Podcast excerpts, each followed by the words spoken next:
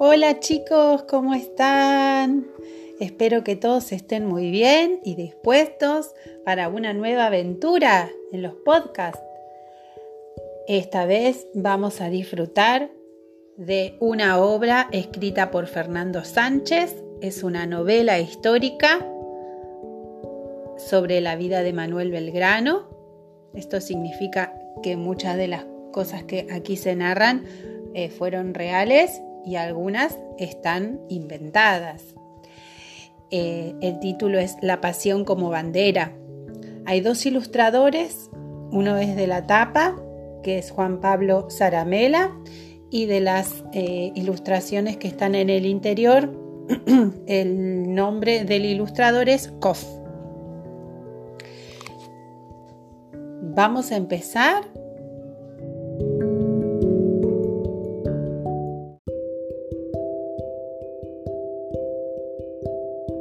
Esta novela está narrada en 25 capítulos.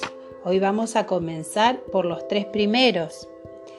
Eh, la dedicación de esta obra es a Miguel, a Simón y a Ingrid. Vamos entonces a comenzar con los tres primeros capítulos. Recuerden ubicarse en algún lugar tranquilo.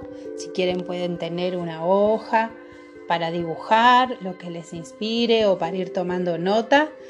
Pero para seguir conociendo un poquito más a este personaje histórico, real y tan querido y admirado por muchos. Que lo disfruten.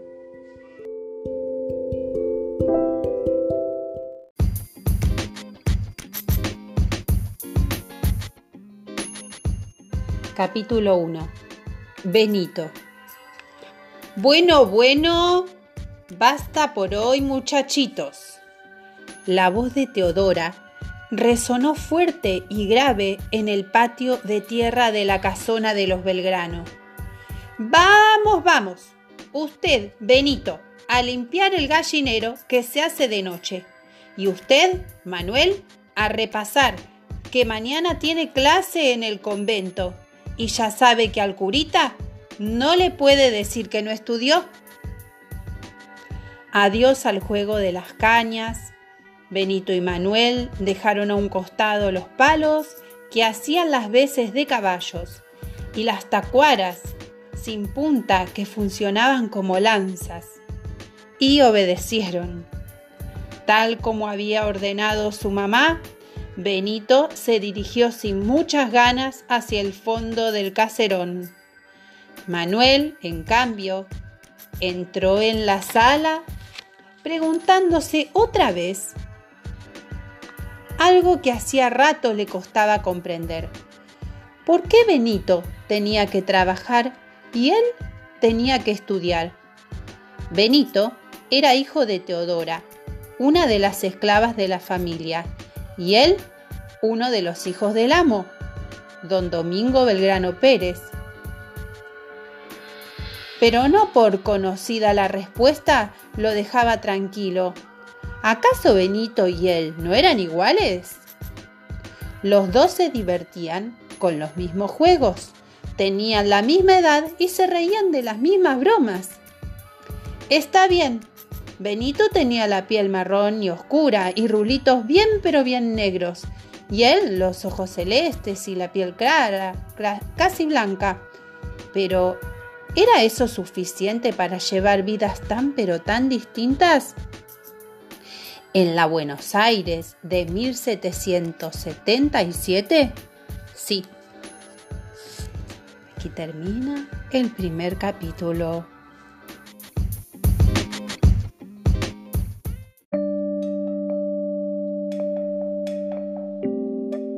Capítulo 2 Papá Doménico Manuel llevaba siete años viviendo en esa casa, ubicada al 430 de la calle San Domingo, apenas a tres cuadras de la Plaza Mayor. Había nacido allí mismo el 3 de junio de 1770 en los registros parroquiales lo anotaron como Manuel José Joaquín del Corazón de Jesús Belgrano.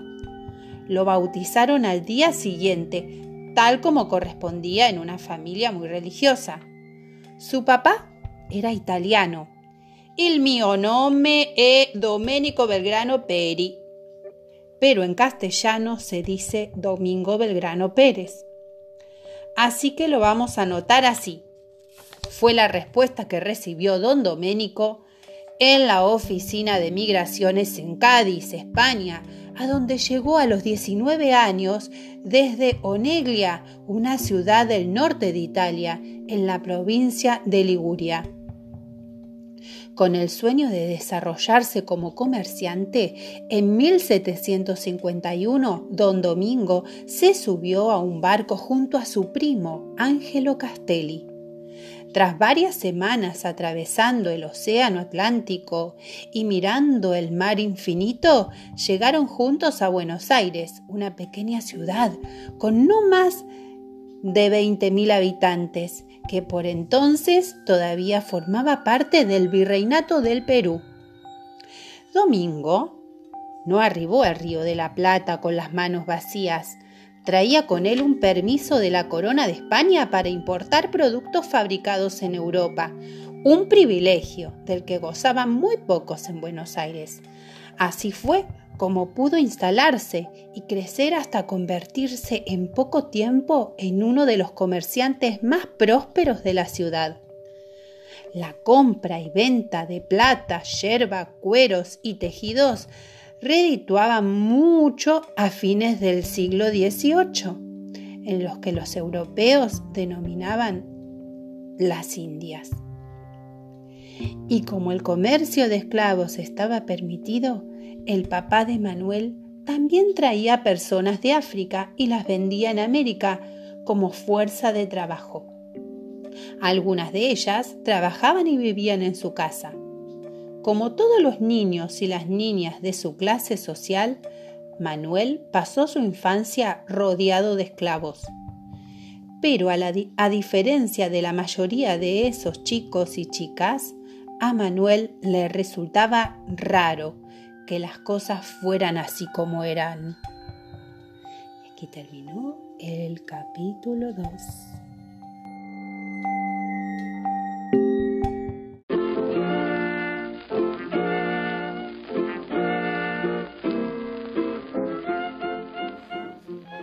Capítulo 3 Mamá Josefa La mamá de Manuel se llamaba María Josefa González y Casero. Había nacido en Buenos Aires, pero su familia procedía de Santiago del Estero y tenía antepasados españoles y guaraníes. Se casó con Domingo en 1757 y a partir de entonces el diálogo más escuchado en la casa de los Belgrano fue el siguiente. Domingo querido, tengo que decirte algo. Dime, amada María Josefa, estoy embarazada. En aquellos años era habitual que las familias tuvieran muchos hijos, entre otras razones porque la mortalidad infantil era muy alta. En el caso de los Belgrano, Manuel tuvo 15 hermanos, de los cuales tres no llegaron a la adultez. La mayor era María Florencia. Después vinieron Carlos José, José Gregorio, María Josefa Juana, Bernardo Félix José, María Josefa Anastasia, Domingo José Stanislao, Manuel José Joaquín del Corazón de Jesús, o sea, Manuel, Francisco José María, Joaquín Cayetano Lorenzo, María del Rosario, Juana María, Miguel José Félix, María Ana Estanislada, Juana Francisca Josefa y Agustín Leoncio José. Y aunque los niños y las niñas para alimentar eran muchísimos, en esa casa no faltaba nada. De modo que todos pudieron educarse y seguir una carrera. Todos los varones, claro, porque en aquellos años no había ninguna posibilidad de que las mujeres pudiesen estudiar. ¿Y por qué las niñas no tienen que ir a la escuela? No es porque no tenemos que ir, Manuel, no podemos. Las preguntas se amontonaban en la cabecita del pequeño Manuel y las respuestas de su madre seguían sin convencerlo. Entre hermanos, hermanas, criadas y criados, Manuel aprendió a leer y a escribir un poco en su casa ayudado por su mamá y un poco en Santo Domingo, un convento que quedaba muy cerca. Más tarde ingresó y se graduó en el Real Colegio de San Carlos, como correspondía a todos los muchachitos de la aristocracia porteña. Y a los 15 años su padre lo subió a un barco y lo envió a España. En Madrid lo esperaba su hermana, María Josefa, que se había instalado allí junto a su marido español, José María Calderón de la Barca, y en cuya casa había lugar para alojarlo. Manuel viajó con el propósito de estudiar leyes en Salamanca, pero los libros que devoró no hablaban solamente de derecho. Y algunas de las preguntas que se había hecho cuando era chico comenzaron a hallar respuestas. Y aquí terminó el capítulo 3.